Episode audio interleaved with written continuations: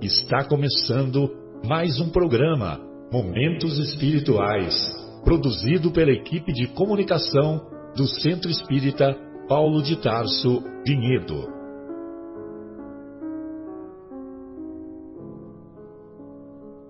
Se guardas contigo o estigma do sofrimento, indagando pela solução dos velhos problemas do ser e da dor, se percebes a nuvem que prenuncia a tormenta e o vórtice traiçoeiro das ondas em que navegas, vem conosco, estudemos a rota de nossa multimilenar romagem no tempo, para sentirmos o calor da flama de nosso próprio espírito a palpitar e morredouro na eternidade, e acendendo o lume da esperança, perseveremos juntos em exaltação de alegria que Deus, o Pai de infinita bondade, nos traçou a divina destinação para além das estrelas.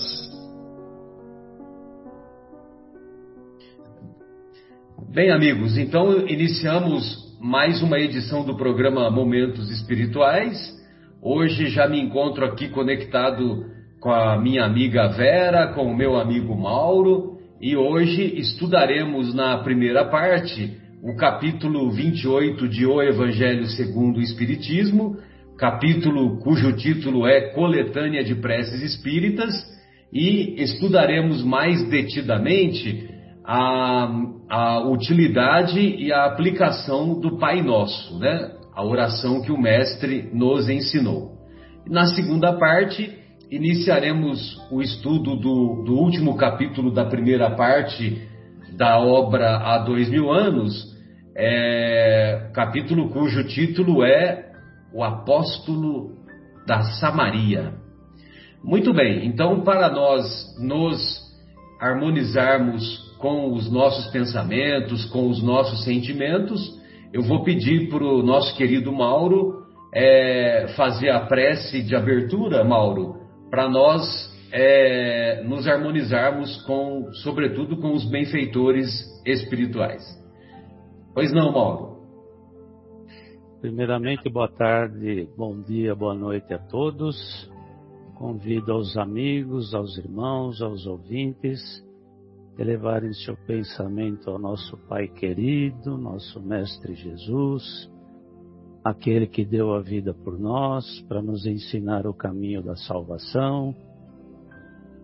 Queria também agradecer aos amigos espirituais que nos acompanham, nossos anjos da guarda, nossos, nossos mentores, pedindo a Deus, nosso Pai, que esse momento, esse momento de estudo, sirva para nós como profundas reflexões nas nossas ações diárias, que a nossa caminhada seja iluminada pelo nosso Mestre Jesus, que nós possamos a todos os momentos estarmos refletindo sobre os seus ensinamentos, sobre o seu Evangelho, principalmente sobre suas ações, para que a gente possa, dia a dia, na nossa caminhada, irmos desviando dos atalhos que nos levam a, aos caminhos errados, à perdição, pedindo ao Pai que nos ajude a nos livrar das nossas tentações, para que a gente consiga, como disse, pouco a pouco,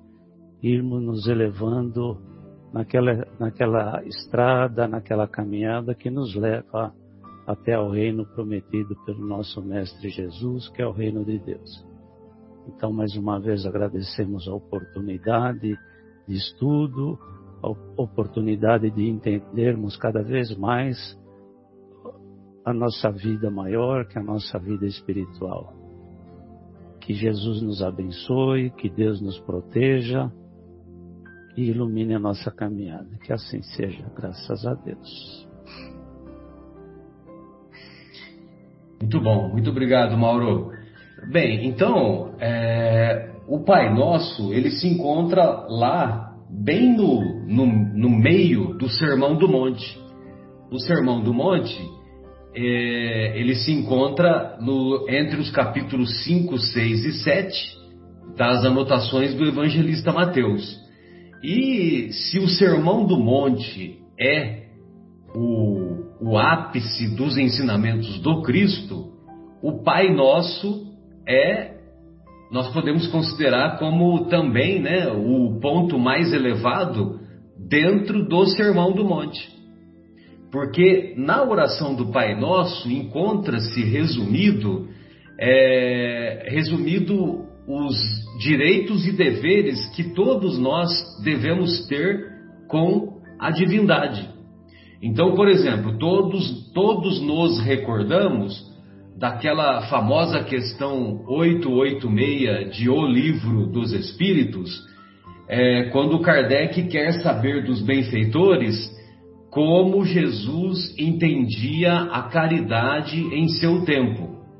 E a resposta do, dos benfeitores espirituais é benevolência para com todos, ou seja, boa vontade em todas as situações e com, no trato com todas as pessoas, in, é, indulgência com as imperfeições alheias, né? ou seja, termos um olhar doce com as imperfeições dos outros, e, uh, e a terceira, é, a terceira, o terceiro ponto é perdão das ofensas a terceira virtude, né, por excelência. Então, benevolência, indulgência e perdão. E nós vamos encontrar é, de maneira implícita na oração do Pai Nosso esses, esses comentários que, que se encontram resumidos nessa questão 886. Então, Pai Nosso que estais nos céus santificado seja o vosso nome. Ou seja, ninguém é maior do que Deus. Deus é a inteligência suprema. Seja feita a vossa vontade. Por quê? Porque a vossa vontade é a mais sábia.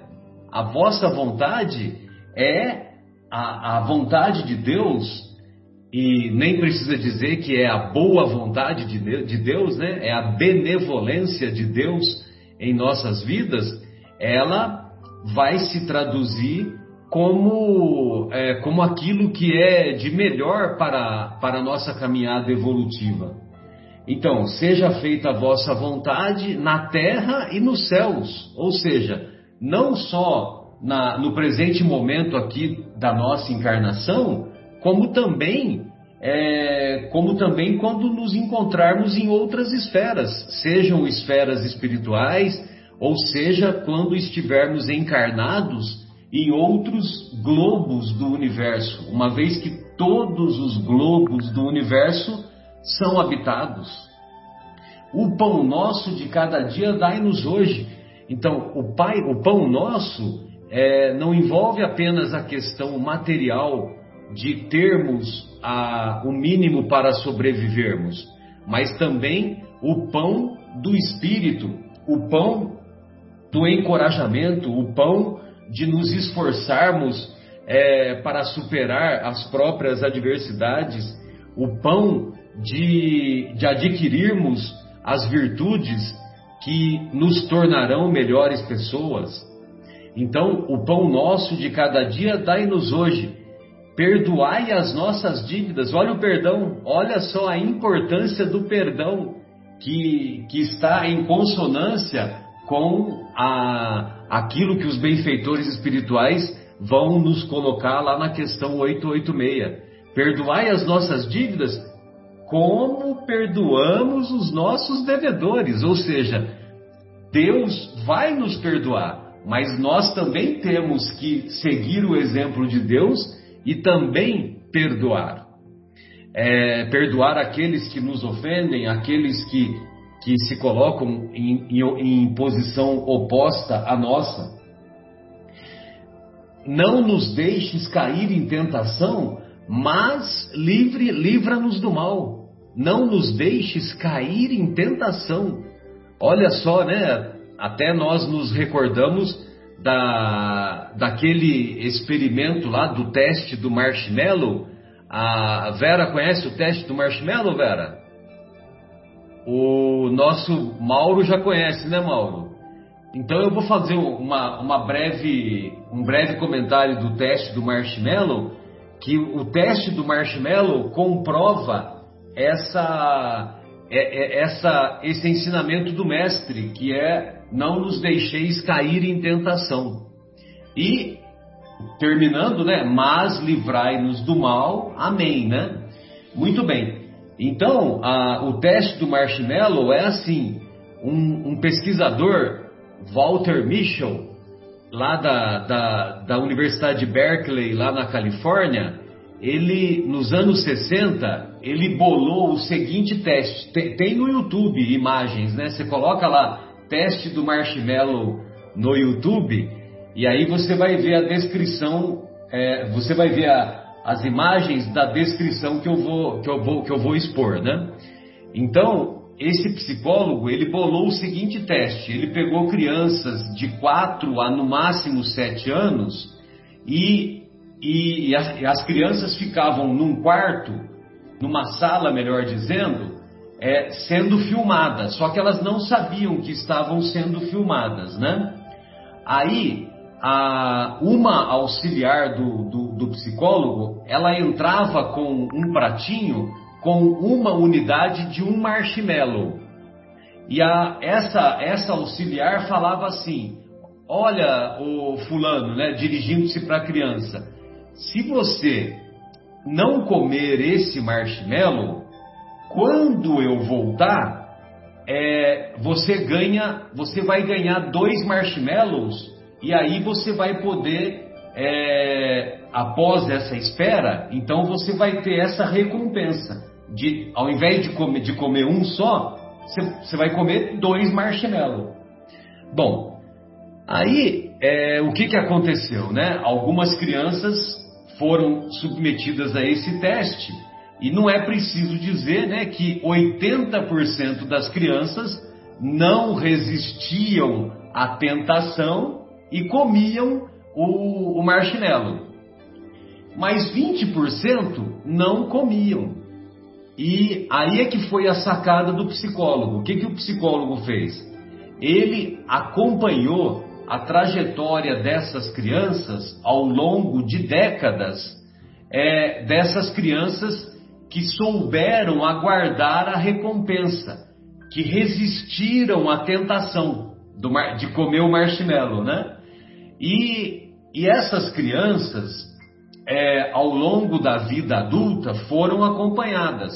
E o, o Walter Mischel, que foi o que bolou o experimento, ele, ele não chegou a ver o resultado, mas a sua filha, que se tornou psicóloga também, ela é que abriu os resultados, né? Ou seja, foram feitos relatórios da, dessas crianças que se tornaram adolescentes, adultos e chegaram na idade madura.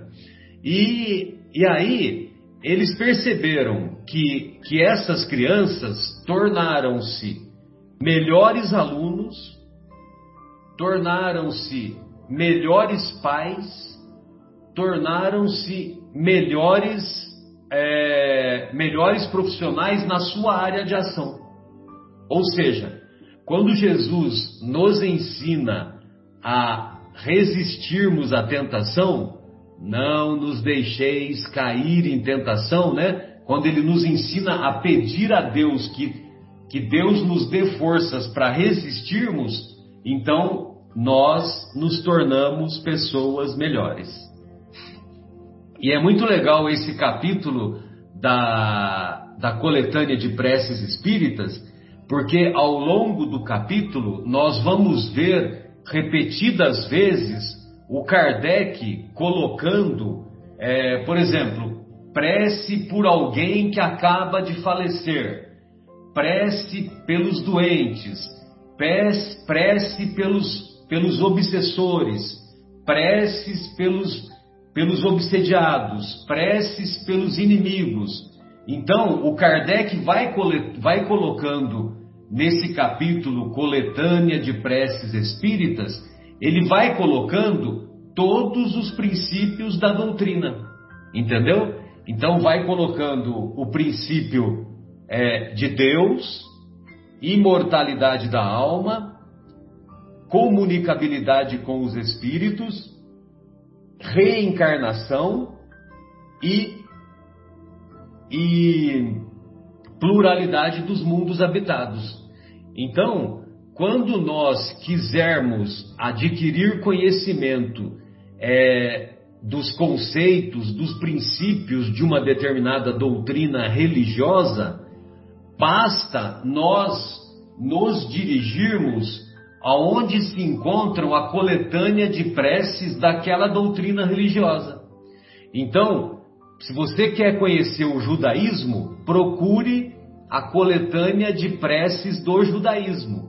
Aí, lá na coletânea de preces do judaísmo, nós vamos encontrar os princípios do judaísmo. Entre os muçulmanos, a mesma coisa. Entre a doutrina católica, entre os protestantes e assim por diante. Entendeu? Então é muito interessante, né, esse capítulo, que é um capítulo riquíssimo e que o Kardec, ao mesmo tempo que ele, é, ele explana os princípios da doutrina, ele também resume, sintetiza esses mesmos princípios, né? Bem, amigos, então essas eram as minhas colocações. É, eu gostaria que, se for possível, eu deixei uma mensagenzinha separada aqui mais para frente. E, e, eu gostaria de ouvir a nossa querida Vera. Vera, o que, que você separou aí sobre o Pai Nosso, a sua aplicabilidade, o capítulo de maneira geral? Fique à vontade. Vamos lá, só uh, aproveitar que eu, a hora que você falou me lembrou quando você falou da tentação, né? Não resistir à tentação. E que essas crianças, eu não, não conhecia não esse, esse teste. Experimento. Experimento. então, você viu, eles que resistiram à tentação se tornaram pessoas melhores, né? E o que é resistir à tentação? É realmente resistir àqueles instintos que nós temos.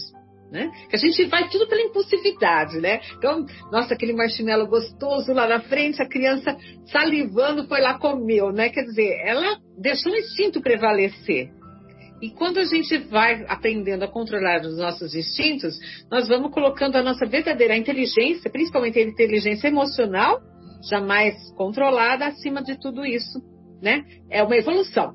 É uma evolução. O animal tem os instintos, então é como se fosse o cachorrinho, vai lá, come, seja lá, né? E nós estamos agora, nós estamos aprendendo a controlar tudo isso. E Jesus vem e trazer mais esse ensinamento para nós. Como você falou, o Pai Nosso, ele está no Evangelho, em Mateus, por exemplo, faz parte aqui do Sermão do Monte. E assim, mesmo como o Evangelho segundo o Espiritismo, ele vem, veio nesse raciocínio já desses capítulos é o capítulo 6, versículo 9, a partir do versículo 9 do Evangelho de Mateus. De 9 a 13. Eu estou com ele aqui até. Porque tem um pedacinho, é justamente quando Jesus está ensinando o, eles a orarem. Né? Antes de falar do Pai Nosso, ele fala assim: E quando orares, não sejas como os hipócritas. Nós vimos isso há uns capítulos atrás. Pois se comprazem orar em pé nas sinagogas e as esquinas nas, das ruas para serem vistos pelos homens. Em verdade vos digo que já receberam seu galardão. Mas tu, quando orares, entra no teu aposento e fechando a tua porta, ora teu pai que está em oculto. E teu pai, que vê secretamente, te recompensará. E orando, não useis de vãs repetições como os gentios, que pensam que por muito falarem serão ouvidos. Não vos assemelheis, pois, a eles, porque vosso Pai sabe o que vos é necessário antes de vós lhe pedirdes. Portanto, vós orareis assim. E aí começa o Pai Nosso. Então, ele vem trazer esse modelo de oração. Ele está explicando tudo como é que é, como é que vocês têm que fazer essa oração. E aí vem e, e traz como modelo a oração do Pai Nosso. Você já deu algumas deixas aí na, na oração maravilhosa. E ela traz o louvor. Lembra qual? O que, que a gente tem que fazer com a prece? Na prece, qual que é o sentido da prece? Louvar, agradecer e pedir. A gente lembra só do pedir, né? Mas o Pai Nosso está aqui, ó. Pai nosso que estás no céu, santificado seja o vosso nome e venha a nós o vosso reino. aí eu vou fazer uma, a, uma reflexão. Venha a nós o vosso reino. Nós pedindo a Deus para que venha a nós o vosso reino. Eu acredito que quem realmente trouxe um sentido do que é esse reino de Deus foi Jesus para nós. Acredito que antes disso não tinha um significado, era uma coisa assim muito. Uh, vamos fantasiosa o reino de Deus. Eu acho que Jesus veio trazer esse reino de Deus que realmente está dentro de nós. O que, que é esse reino que eu peço? Venha a nós o vosso reino. É a paz dentro do meu coração. Então, quando a gente vai começando a refletir sobre o Pai Nosso, é lindo. E normalmente, como é que a gente faz as, as nossas preces? Eu venho da, da, da religião católica. E a gente vai fazendo as 10 Ave Maria, o Pai Nosso, está tudo certo, já paguei, já fiz minha confissão e paguei os meus pecados ali, com as 10 Ave Marias e o Pai Nosso. Vai escovando os dentes e faz, Pai Nosso, né, escovando os dentes, Pai Nosso, está os céus santificado. Eu já tenho certeza, né, Marcelo, que valeria muito mais se nós fôssemos aos pouquinhos e refletindo. E o que mais lindo que é são palavras de Jesus. Será que todo mundo que reza o Pai Nosso faz essa reflexão que são palavras de Jesus? E aonde que é onde que está a beleza disso. Então tem alguns trechinhos que eu gosto muito do Pai Nosso. Um é a reflexão sobre o reino, o vosso reino. Traz o vosso reino. Traz o quê? A sua paz para dentro de mim. Eu posso pedir um monte de coisa com isso. Pensa o que, que seria o reino de Deus, o que, que Jesus falou que era o reino de Deus e explicou. E a gente ia delongar um, né? Umas várias aulas, né, Marcelo, falar sobre o que é o reino de Deus, em todos os aspectos que ele pode significar. Então, Mas tem, faz... tem uma, uma definição do reino de Deus, viu, Vera, que, que eu, eu sempre me recordo, que se encontra lá no capítulo, é logo, acho que é no terceiro capítulo da obra Boa Nova. É um diálogo ma maravilhoso entre Jesus e Ramã, que é um dos juízes inclementes que participou mais tarde da sua, do seu julgamento que culminou com a crucificação do Mestre, é, três anos depois, né?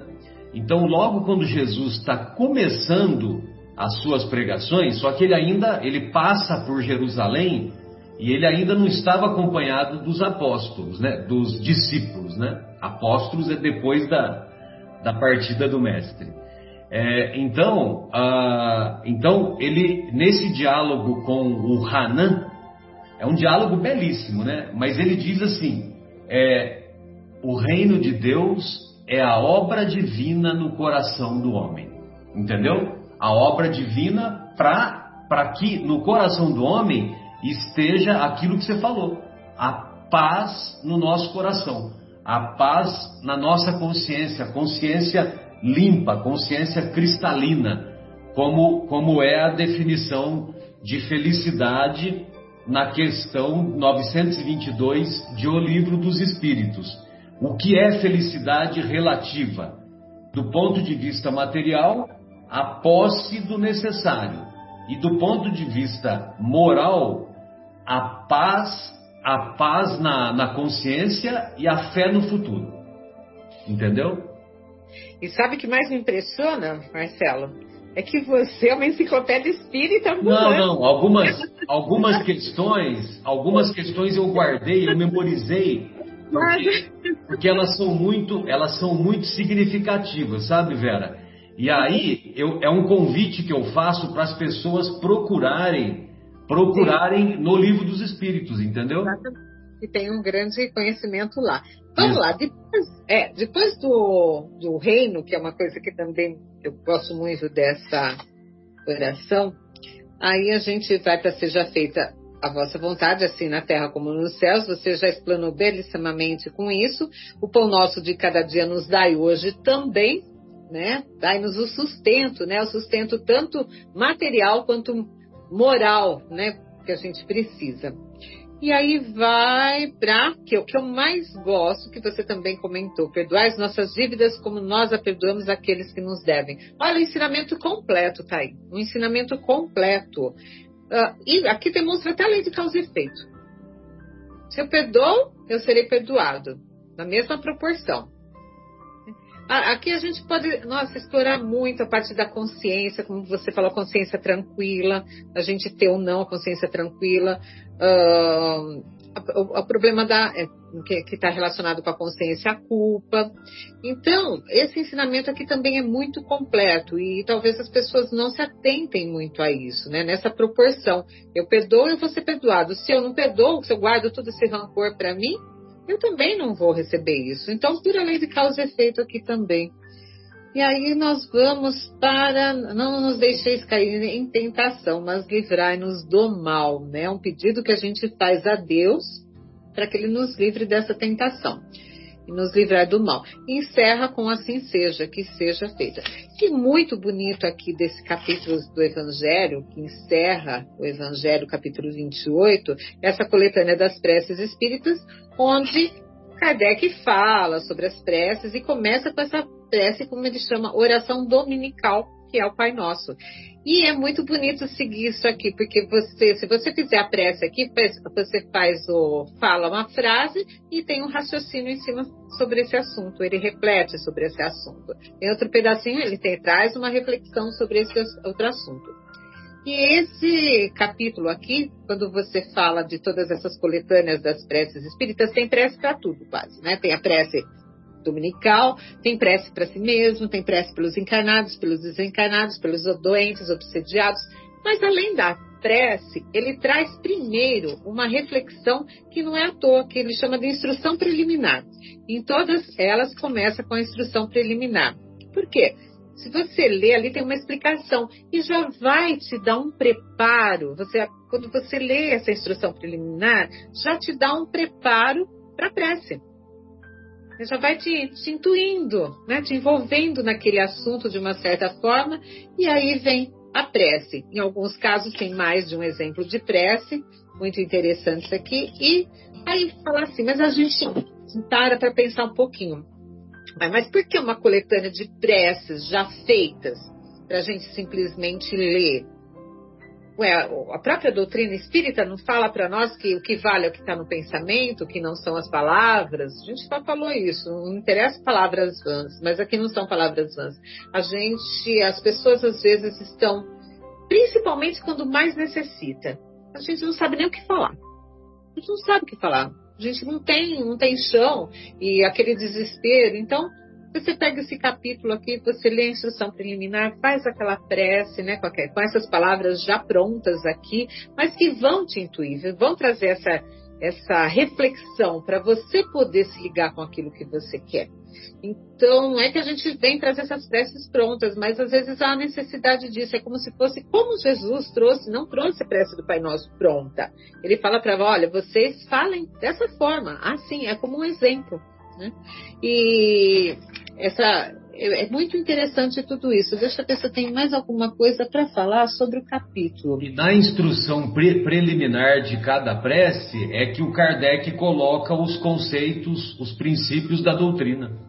Exatamente. E aqui, se eu pegar, por exemplo, um exemplo aqui, né, para os nossos ouvintes que talvez não conheçam ainda o Evangelho, vamos lá acho que é uma prece que a gente dificilmente a gente faz, que eu vou pegar de exemplo aqui, tá? Por um inimigo morto. Exatamente. o que, que a gente vai falar para o inimigo? Que vá o inferno, né? Se tivesse inferno. Mas aqui, então, por um inimigo morto, tem prece para isso também. que Deus o ilumine. na, na, prece, na instrução preliminar fala assim, ó a caridade para com nossos inimigos deve segui-los ao além-túmulo. É preciso pensar que o mal que nos fizeram foi para nós uma prova que pode ser útil ao nosso adiantamento se soubermos tirar proveito disso. Ela pode ainda nos ser mais proveitosa do que as aflições puramente materiais, pelo fato de nos nos ter permitido juntar a coragem e a resignação, a caridade e o esquecimento das ofensas. Então, essa caridade, ele fala sobre a caridade que a gente tem que ter contra um inimigo morto. E se a gente for ver pela doutrina espírita, e Jesus nos fala que reconciliar enquanto estamos a caminho com ele. Porque senão, o que que, pela, pela nossa doutrina, o que que isso vai acarretar para nós? Se ele foi para o lado de lá. Nós vamos nos vincular a ele. Entendeu? Se, se, não houve a, se não houve a reconciliação, se não houve uma, é, vamos dizer assim, um melhor entendimento, né? Porque no, quando a gente fala reconciliar com o inimigo, não significa ir, ir pegar uma jantinha na casa dele, né? Entendeu? É diferente, né? Mas é pelo menos não retribuir o mal, é, é orarmos por ele, é orarmos pelo bem dele, pela evolução dele, é ficarmos contentes com, com bons acontecimentos que ocorram na vida dele, e é deixar sim uma porta aberta à reconciliação. A, se for o caso, até futuramente, até ter uma jantinha um na casa do outro, né? Mas é, a princípio não dá para ir para jantinha, né? Agora o é. tempo se encarrega, né? E a gente percebe isso que às vezes os, esses obsessores que acabam perseguindo, e como eles são nossos inimigos, se a gente ficou por aqui, ou a gente está numa outra oportunidade de vida, que isso a gente bem sabe que discorre por vidas, passam vidas, e aquela mágoa ainda continua no coração desses espíritos, talvez Exato. um encarnado, um desencarnado. E o que, que muitos às vezes querem? Simplesmente um pedido de perdão nosso Simplesmente eles querem escutar isso. E uh, por isso que também devemos, uh, quando fala perdoar as nossas ofensas, é para eles também. Isso. Então é riquíssima essa oração do Pai Nosso, ela é fantástica, traz tudo. O capítulo, Kardec foi muito feliz quando teve essa ideia de fazer essa coletânea de preces espíritas também, foi belíssimo, principalmente aos queridos ouvintes, Olhem e reflitam sobre o Pai Nosso aqui, que está muito bem elaborado, está muito bonito, vale a pena e mexe com o nosso coração. E vamos fazer a reflexão lembrando sempre: são palavras de Jesus. Não são simplesmente coisas escritas para a gente ficar falando blá blá blá blá blá blá blá. Não. São palavras de Jesus. Então, só o peso que traz isso para nós é, é muito grande já. Então, acho que é isso, Marcelo. Talvez, não sei, com mais alguma coisa para trás, mas o resumo acho que era isso mesmo. É, então, você sabe que às vezes, é, é, é, raro, né? Mas às vezes eu faço o Pai Nosso lá na, nas preleções lá do, do Paulo de Tarso, entendeu? Só que quando eu faço o Pai Nosso, antes de fazer, eu peço pro, pro pessoal lá que está na, que tá na assistência, né? Eu peço para as pessoas me acompanharem, mas acompanharem em pensamento, né? Não ficar repetindo né, em voz alta, porque repetindo em voz alta, muitas vezes, nós é, fica só aquela repetição, né? só aquela, aquela vibração repetitiva desprovida de reflexão. E quando a gente faz, faz a oração do Pai Nosso dessa maneira, num ambiente que tem mais pessoas, olha, é uma, é uma vibração assim que é bem acima da média, viu? Justamente por isso, né? Porque por se tratar de palavras proferidas pelo próprio mestre. Exatamente. Esqueci de recomendar, que eu ia recomendar também, aquele livro de Meimei. É um livro infantil, o Pai Nosso. Pai Nosso. Fantástico é aquilo não é só para criança, é um livro infantil, mas é fantástico. Não sei se você já teve oportunidade de lê-lo, Marcelo. ou não, não o li, mas eu, eu, me lembro que tem o livro, né? Mas eu não, não o li. Se você puder fazer um, um resuminho dele aí, eu agradeço. Mas assim, ela pega, por exemplo, a frase, e da frase tem uma historinha. Uma Ai. historinha para crianças, mas traz um exemplo que envolve aquilo lá. É que eu não tenho o livro, eu emprestei da biblioteca e não tenho, mas assim, ele é fantástico, gente. Serve para as crianças e para nós também.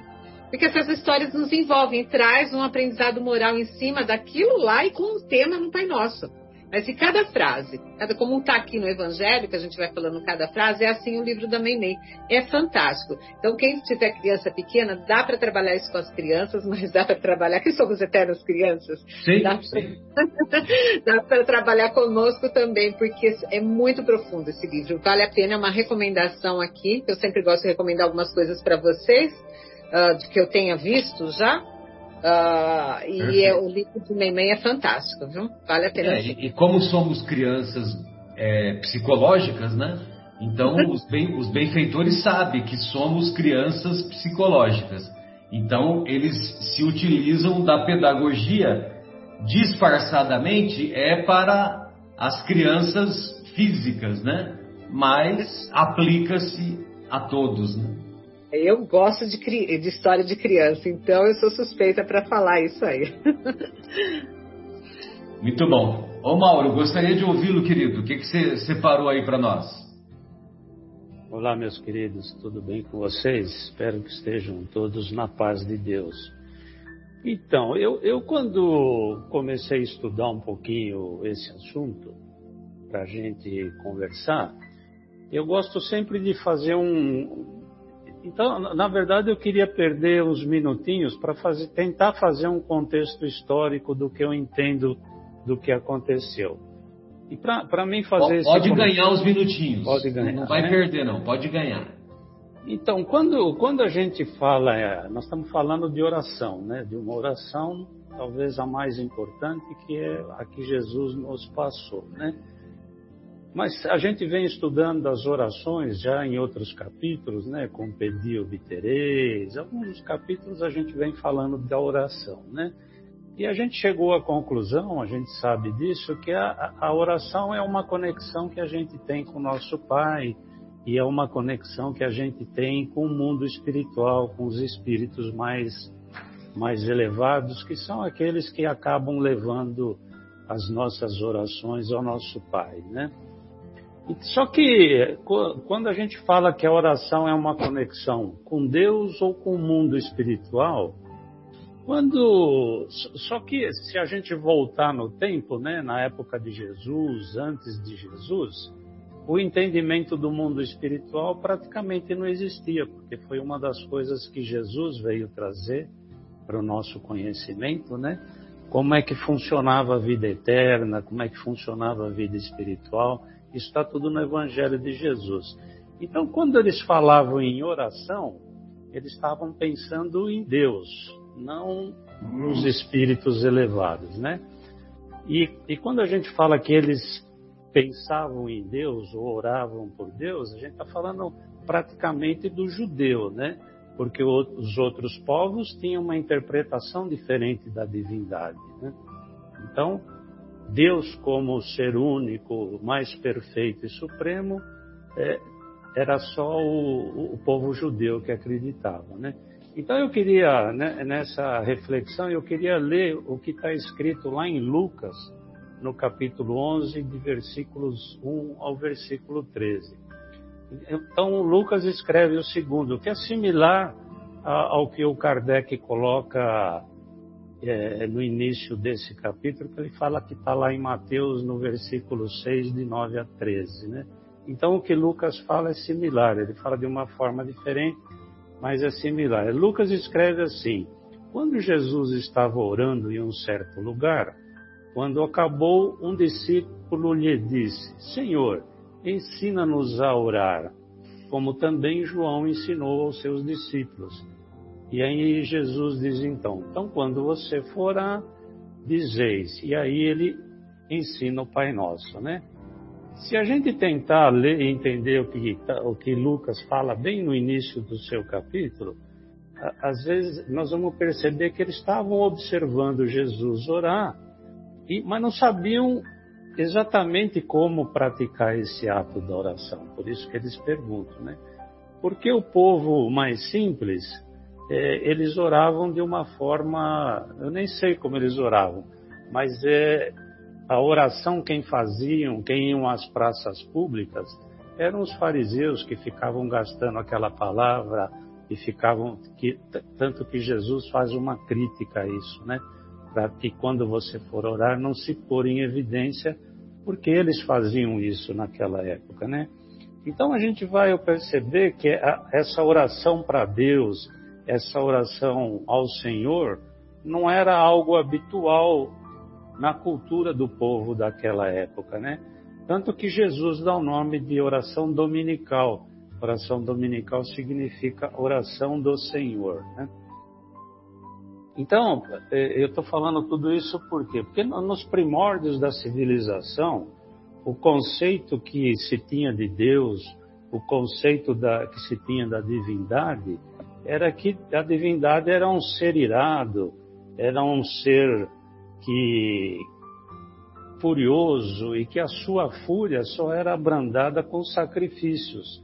E esses sacrifícios eram as homenagens que se faziam para esses deuses irados, né? Para acalmar a sua ira. E a ira que eles, que eles entendiam como a ira de Deus naquela época eram as tempestades, furacões, as doenças, as pragas diversas, né? Só que Jesus, quando vem, Jesus mostra um novo Deus, um Deus diferente, né? Um Deus de amor, um Deus de solicitude, Está tudo lá na, no Pai Nosso, né?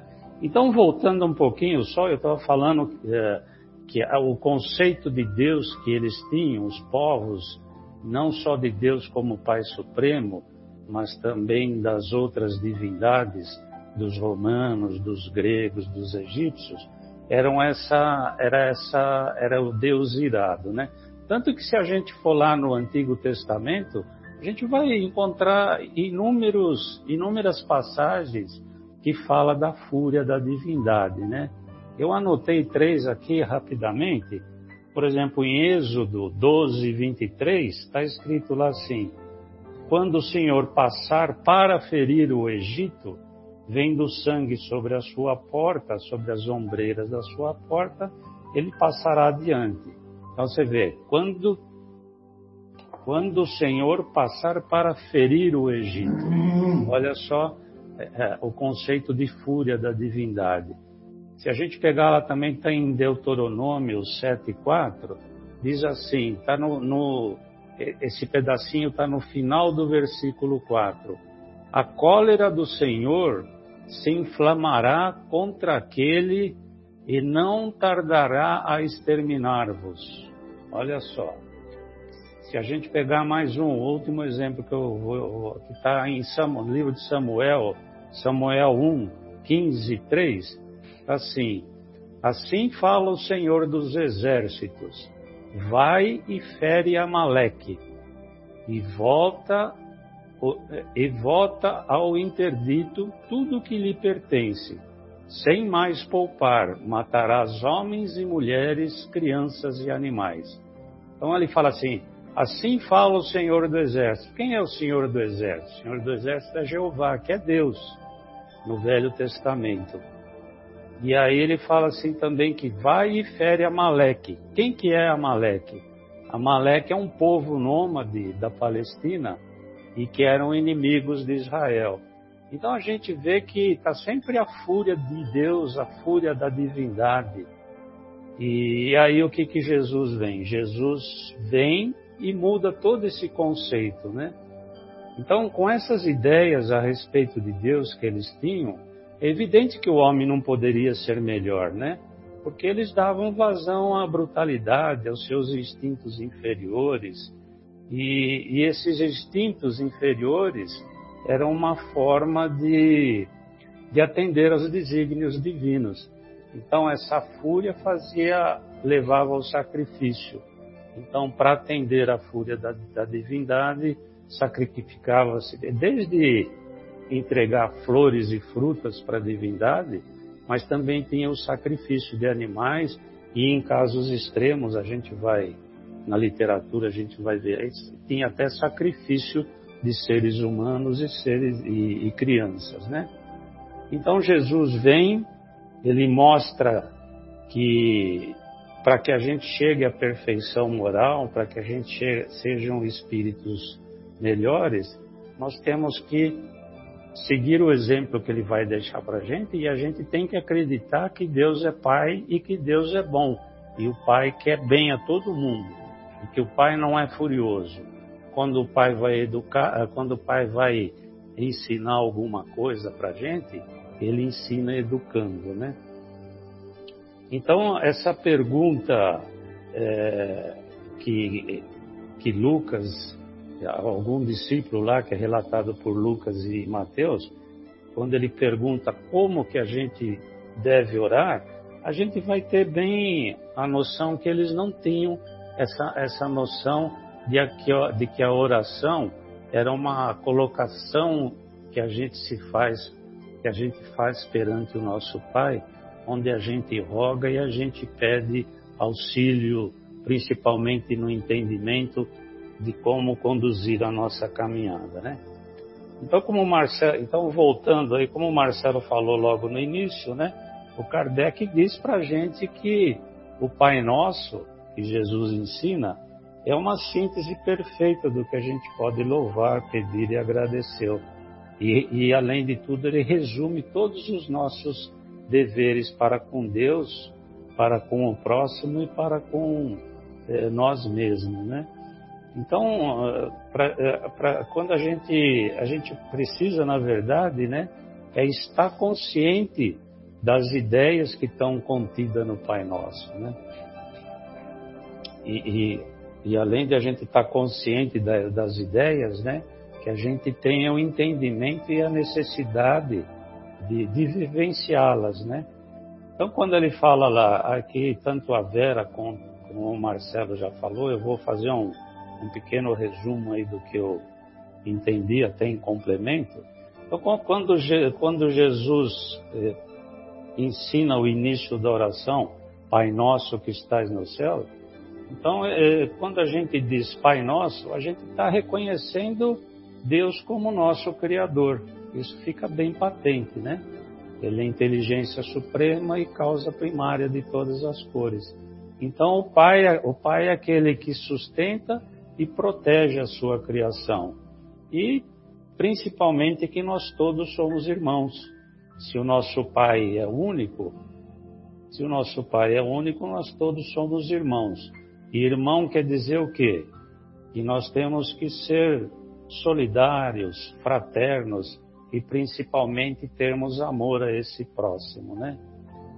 Quando ele fala é, que estais no céu, já, já, já, já foi um pouco falado também sobre isso, eu entendo que ele fala do céu como universo, né? Ele nos dá uma dimensão um pouco maior do que a gente entende sobre, sobre o local onde a gente está fixado nessa encarnação, né? ele dá uma perspectiva da, da magnitude do Pai, né? O Pai é aquele que comanda o universo, né?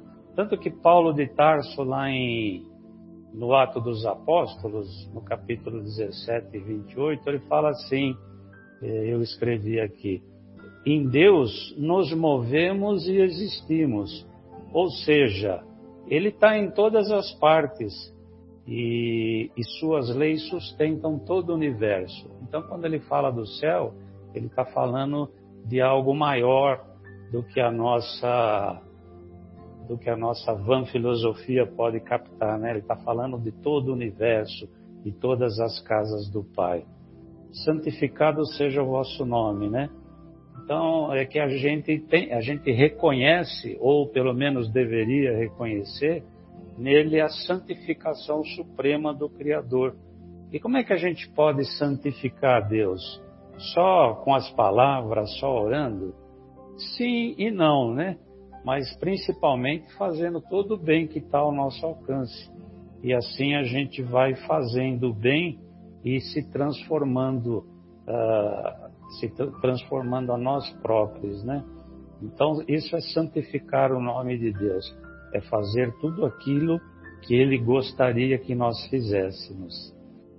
E Jesus, em inúmeros trechos, ele fala do reino de Deus, que também foi super bem explorado, né? Mas quando, quando a gente fala em reino de Deus, se hoje a gente já tem um pouco de dificuldade de entender, né? Imagina na época de Cristo, né? Quando ele falava do reino de Deus. E, e, sempre, sempre todas as suas mensagens, inúmeras mensagens de Jesus, ele direciona é, o, o, que a gente deve fazer para chegar no, no, reino de Deus, né? Todas as reformas íntimas que nós temos que fazer, todos os, toda a vivência no ensino de Jesus, tudo que ele mostra, principalmente tem um resumo enorme lá no Sermão da Montanha, né? Então ele mostra o que a gente tem que fazer e que a felicidade só vai ser conquistada por nós mesmos no nosso processo de evolução. Então todas as lutas, todas as dificuldades, é, tudo que a gente passa nesse mundo é, são coisas para nos educar e para nos transformarmos em pessoas melhores e num mundo melhor, né? Tanto que eu, eu, anotei aqui também a questão 109 dos livros dos espíritos. Os, os espíritos superiores dizem o seguinte: ou, ou melhor, quando, ele, quando é feita a pergunta, os espíritos respondem da seguinte forma: a, a pergunta é quando o bem reina, reinará na Terra, né? E os espíritos respondem que o bem só reinará na Terra quando os espíritos que nelas habitam vão predominar os bons sobre os maus. Então é aí que reinará o, é aí que se fará o reino de amor e de justiça que é o reino de Deus, que é o reino do bem e o reino da, da felicidade. É, seja feita a vossa vontade, eu entendo que significa que a fé na justiça e na bondade divina. A gente reconhece que a fé e a bondade divina sabe o que é melhor para nós. E, e, mais importante que isso, que esse é um consumir, é, é um compromisso que a gente assume com Deus e, e, nos, torna, nos tornarmos, por isso que a gente tem várias vidas, né? Porque nós temos esse compromisso com o divino de nos melhorarmos, de aceitar o que o Pai nos, nos coloca como forma educativa. Então a gente tem que estar consciente da nossa condição de filho e, e acatar que as suas leis são perfeitas, são sábias, são justas e que expressam a sua vontade em relação à terra e a nós. Então a gente precisa ter consciência que a gente está aqui para aprender, evoluir, quitar os nossos débitos, aceitando as nossas dificuldades e trabalhando para superá-las, né? Isso que a gente fala que seja feita a vossa vontade, porque a vontade dele é aquilo que é melhor para nós. Nós temos que compreender e aceitar isso, né? É a mais sábia. Mais sábia, exatamente. Quando fala do pão nosso de cada dia, o próprio Marcelo falou, a Vera acho que também, é, inicialmente a gente pensa sempre no pão material, né? que é aquilo que vai nos sustentar. Mas conforme a gente vai se esclarecendo, a gente vai, vai percebendo que o pão ofertado vai além do alimento material, né? E, e, isso é tudo de acordo com o nosso esforço, com a nossa inteligência, com o nosso trabalho, e que esse alimento é que vai, nos, vai, vai, vai fazer com que a gente cresça espiritualmente. Como o alimento material faz a criança crescer, o alimento espiritual faz com que a gente cresça espiritualmente. Quanto a perdoar nossas ofensas, a gente é, nem precisaria falar, né? Isso é tão implícito, né? E, e eu até anotei uma coisa que eu falei uma vez num outro programa, que eu acho que a gente deveria, o ideal seria a gente dizer o seguinte, né? É, Pai, perdoa nossas ofensas quando nós perdoarmos quem nos ofendeu, né? Porque na verdade a gente pede para perdoar, mas nem sempre a gente perdoa, né? Então acho que a gente só mereceria ser perdoado quando a gente perdoar. E, e a gente sabe que a, a, o perdão ele está sempre envolvido em ódio, está sempre envolvido em mágoa, né? É, e essa é uma prisão para o nosso espírito, né? Então a gente pode até lembrar também que Jesus diz o seguinte numa das passagens do seu Evangelho ele diz que a gente precisa se reconciliar com os nossos inimigos enquanto a gente ainda está no caminho. E a gente deixa às vezes passar, a gente vai para o mundo espiritual com mágoa, com ódio no coração, e isso é péssimo não só para a gente, é, e a gente, a gente sabe que é, a gente como espírita, né, a gente sabe que grande parte do nosso sofrimento e do nosso atraso pode vir de inimigos que nos perseguem às vezes há séculos, que são os nossos obsessores, né? Que guardam mágoas, malfeitos e do passado, né? E por isso querem se vingar da gente, se vingar da gente, né? Isso normalmente em vidas passadas são coisas que são cumulativas, né? E a partir do momento que a gente sofre uma perseguição, a gente passa a ser mais infeliz, passa a ter problemas e esses problemas a gente transfere para outras pessoas, a gente magoa outras pessoas. Então, o ódio é uma caixa de ressonância, né? Então a gente tem que procurar eliminar os ódios e as mágoas do nosso coração. E isso a gente só consegue fazer perdoando, né? É uma coisa muito difícil para nós o perdão, né?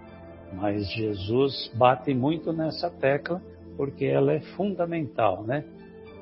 E, e só existe duas pessoas que atrapalham a nossa evolução, né?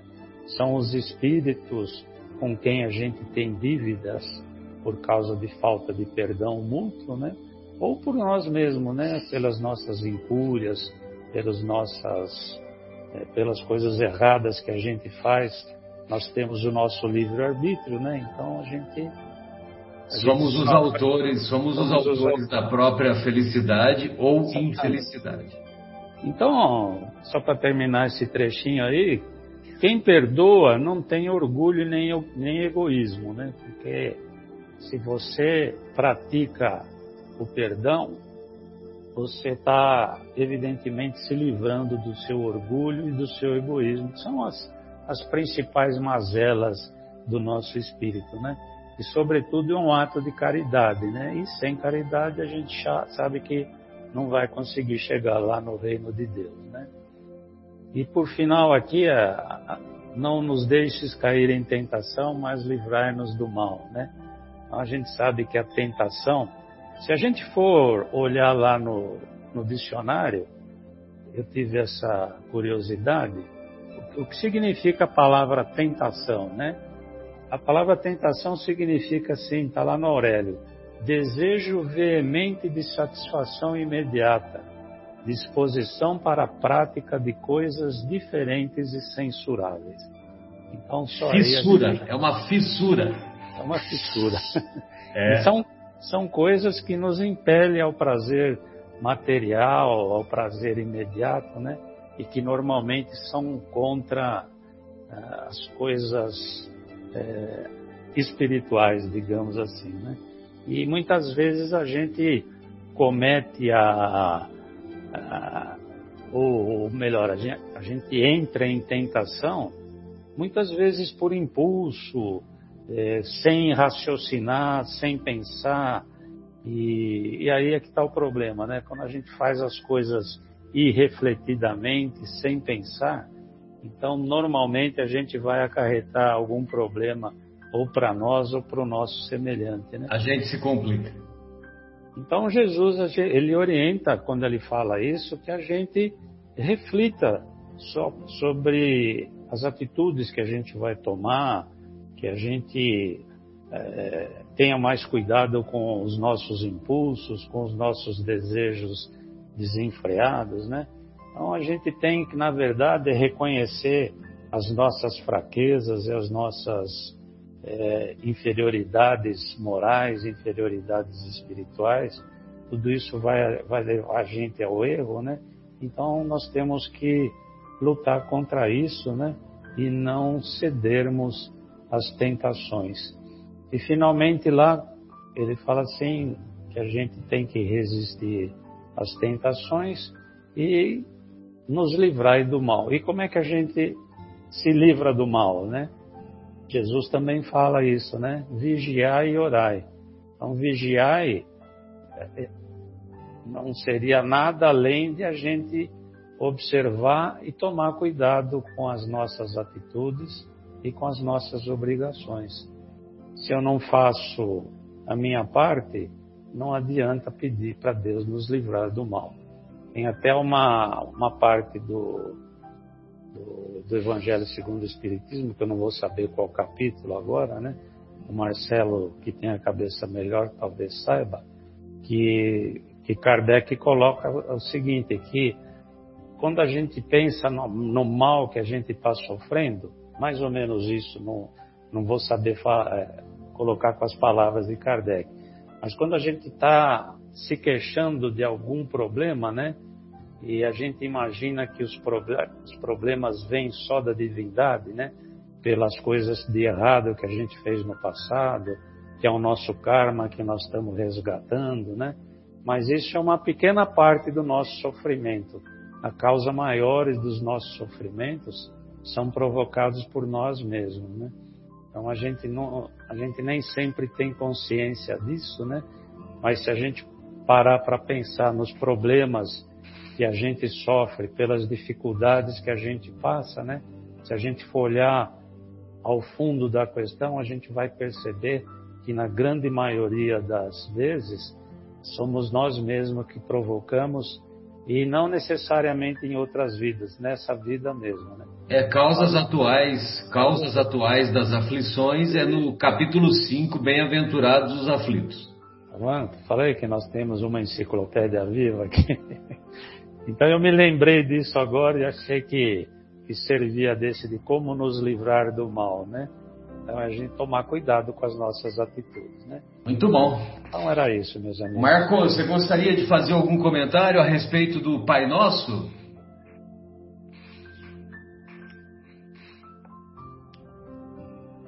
Pai nosso que estais nos céus.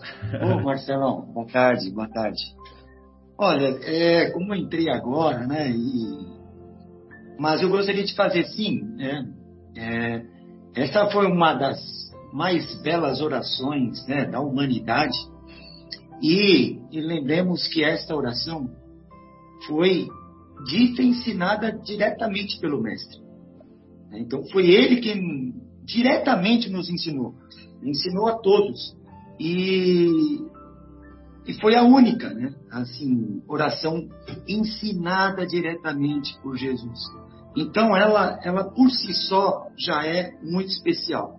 Essa, essas observações que o Mauro é, fez, maravilhosas, né? Que, que nos, nos coloca, nos explica, né? Cada parte dessa oração belíssima, né? É, e, e, tem uma tradução, me parece em aramaico, que eu já vi, não sei se isso é é verdade, mas é uma oração, né? Está tá gravada em, em algum monumento dela completa, ela inteira, né? Muito interessante, é muito linda essa oração do, do Pai Nosso. É, essa observação que eu quero apenas fazer por ter entrado agora, nesse momento no programa. É, agradeço a todos que estavam acompanhando. Ok. Bem, então é, é, é só uma mensagenzinha que se encontra é, na obra, na revista Reformador, de fevereiro de 1956. A, a mensagem é só para nossa despedida da primeira parte, tá? Ela é relativa a, a, esse, a esse versículo do Evangelho: Perdoa-nos nossas dívidas, como também perdoamos nossos devedores. Justiça e amor, o nome da mensagem.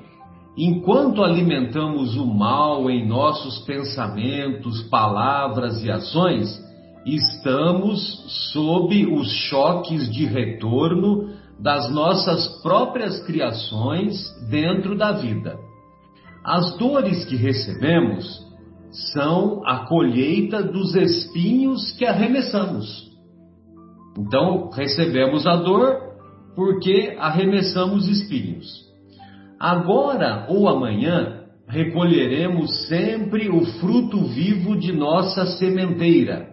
A cada um será dado de acordo com as próprias obras.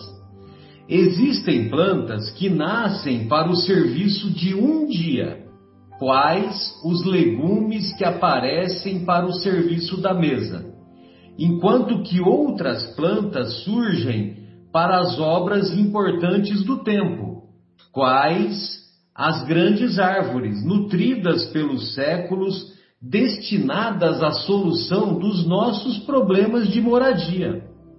Assim também praticamos atos cujos reflexos nos atingem de imediato e mobilizamos outros cujos efeitos nos alcançarão no campo de grande futuro. Então, é mais ou menos aquilo que o Mauro nos lembrou no finalzinho, que é causas atuais das aflições e causas anteriores das aflições. Em razão disso, enquanto falhamos com, para com as leis que nos regem, estamos sujeitos ao tacão da justiça. Então, se nós não obedecemos às leis de Deus, se nós não as cumprir, não, não cumprimos, não cumprimos as leis de Deus, então nós ficamos submetidos ao tacão da justiça. Só o amor é bastante forte para nos libertar do cativeiro de nossos delitos. A justiça edifica a penitenciária. O amor levanta a escola. Justiça penitenciária. Amor, escola. A justiça tece o grilhão, tece a algema. O amor traz a bênção. Quem fere a outrem encarcera-se nas consequências lamentáveis da própria atitude. Quem ajuda adquire o tesouro da simpatia. Então, quem fere, quem fere encarcera-se. E quem ajuda angaria simpatia. Quem perdoa eleva-se. Quem se vinga desce aos despenhadeiros, aos abismos da sombra. Tudo é fácil para aquele que cultiva a verdadeira fraternidade, porque o amor pensa, fala e age, estabelecendo o caminho em que se arrojará, livre e feliz, à glória da vida eterna. Quem deseje, pois, avançar para a luz, luz aqui ele escreve com L maiúsculo aprenda a desculpar infinitamente. Olha só, desculpar infinitamente. Infinitamente é tantas vezes quantas se fizerem necessárias. Porque o céu da liberdade ou o inferno da condenação residem na intimidade de nossa própria consciência. Por isso mesmo, o Mestre Divino ensinou-nos a pedir na oração dominical: Pai, perdoa as nossas dívidas, assim como devemos perdoar aos nossos devedores. Bem, encerramos então a, a primeira parte do nosso programa e retornaremos em seguida após a pausa musical. Até já!